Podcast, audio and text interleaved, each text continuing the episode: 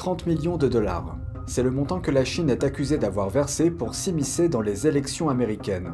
Leonardo DiCaprio a témoigné dans le procès d'un financier lié au régime chinois. Mais à quelle campagne présidentielle l'argent est-il allé? Ce n'était ni celle de Biden ni celle de Trump. Bienvenue dans Regard sur la Chine. L'ingérence de la Chine dans les élections américaines. Ni celle de Biden, ni celle de Trump, mais celle d'Obama. 30 millions de dollars étaient en jeu. Cet argent aurait été versé à la campagne d'Obama en 2012 par un financier lié au régime chinois. La superstar hollywoodienne Leonardo DiCaprio a témoigné au procès du financier. Mais tout commence avec un rappeur. Voici la suite. Praz Michel est l'un des membres fondateurs du groupe de hip-hop des années 90, les Fugees. Il est actuellement jugé pour une conspiration présumée autour d'un financement de campagne. Les procureurs fédéraux affirment que Michel a été mêlé à des conspirations politiques impliquant des millions de dollars d'argent étranger sous deux présidents américains différents. Il est accusé d'avoir acheminé de l'argent d'un financier malaisien en fuite par l'intermédiaire de donateurs à la campagne de réélection de l'ancien président Obama en 2012. Ce financier malaisien s'appelle Joe Lowe. L'acteur Leonardo DiCaprio a témoigné au procès de Michel la semaine dernière, affirmant que Lowe prévoyait de faire un don important au Parti démocrate, de l'ordre de 20 à 30 millions de dollars. DiCaprio affirme qu'il lui a alors répondu Waouh, c'est beaucoup d'argent. Les procureurs affirment que Michel a reçu 21 millions de dollars de la part de Lowe. Le ministère de la Justice affirme que Lowe et Michel ont commencé à conspirer pour avoir accès à Obama et l'influencer. La loi américaine interdit aux étrangers de faire des dons directs ou indirects aux campagnes électorales américaines. Michel aurait tenté de dissimuler le financement. Le musicien a nié ces allégations. Michel est également accusé d'avoir fait du lobbying auprès de l'administration Trump pour le compte du Parti communiste chinois. L'objectif du parti était prétendument que les États-Unis renvoient le dissident chinois Guo Wengui en Chine. Il y a tout juste trois semaines, des procureurs américains ont arrêté Guo. Il l'accuse d'avoir orchestré un système visant à escroquer plus d'un milliard de dollars à ceux qui le suivent en ligne. Les avocats de Michel ont déjà déclaré qu'il était innocent et qu'il était extrêmement déçu des accusations portées contre lui. La défense a décidé d'attendre pour faire sa déclaration d'ouverture dans ce procès qui devrait durer des semaines. Voici plus d'informations sur ses liens avec la Chine. Le ministère de la Justice a accusé Lo et Michel de faire pression sur l'administration Trump dans le but d'expulser le dissident chinois sur ordre d'un haut fonctionnaire. Bien que le ministère de la Justice n'ait pas nommé ce haut fonctionnaire, dans sa déclaration, il est généralement admis qu'il s'agit de Sun Lijun, l'ancien vice-ministre chinois de la sécurité publique. C'est également sous la direction du vice-ministre que Lo aurait tenté d'influencer l'administration Trump pour qu'elle abandonne enquête sur un système de fraude de plusieurs milliards de dollars impliquant Lowe. En 2020, les autorités américaines et malaisiennes ont tenté de l'arrêter pour son rôle présumé dans ce crime. Pour échapper à l'arrestation, Lowe s'est principalement caché en Chine. Certains pays occidentaux comptent sur la Chine pour amener la paix dans le conflit entre la Russie et l'Ukraine. Jeudi, le président Emmanuel Macron a rencontré le dirigeant chinois Xi Jinping à Pékin.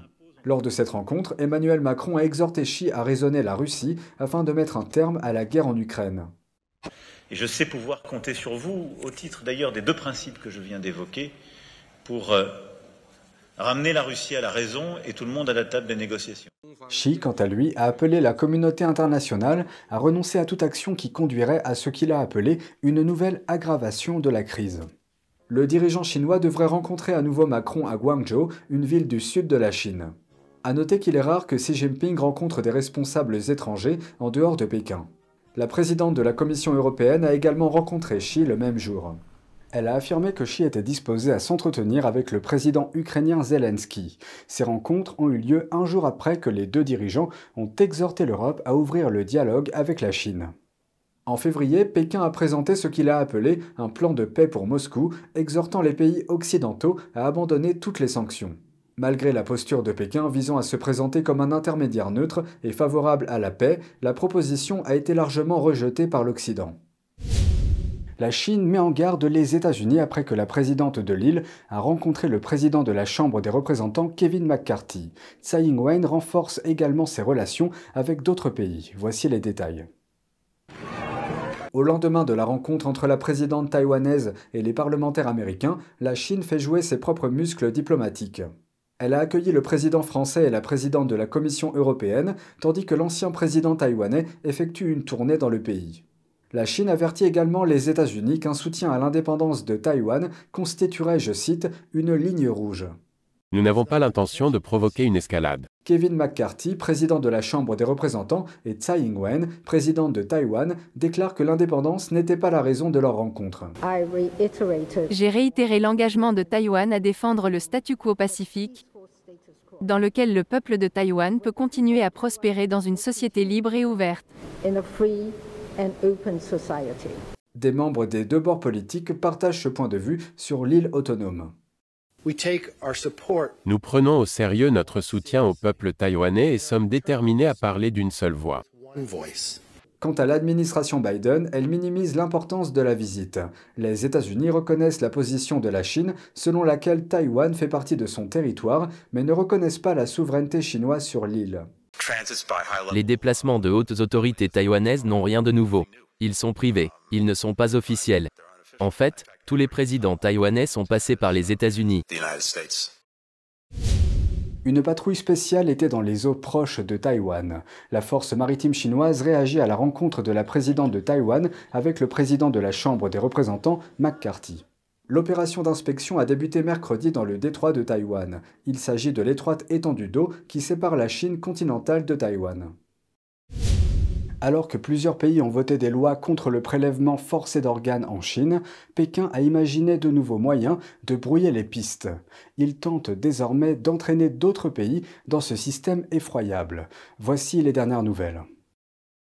En janvier, la Chine a proposé une plateforme de partage d'organes pour vendre ce qu'elle appelle des organes de donateurs à Hong Kong, Macao, Taïwan et aux pays participant à son initiative Ceinture et Route. Cette proposition a été formulée par Huang Jiafu, ancien vice-ministre de la Santé du gouvernement chinois et responsable du programme de transplantation de la Chine. Huang s'est attiré les foudres des autres pays pour son implication présumée dans les crimes commis par le régime en matière de vol d'organes sur des personnes vivantes. C'est absurde. Je ne veux pas répondre à ces questions.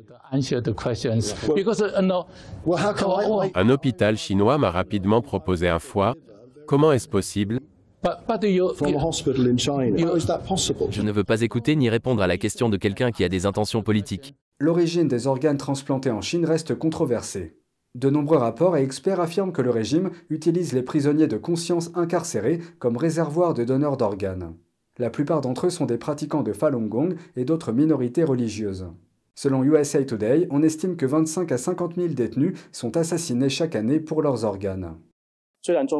Bien que le Parti communiste chinois affirme avoir mis en place un soi-disant système de dons d'organes en 2015, sa transparence et sa traçabilité sont remarquablement faibles.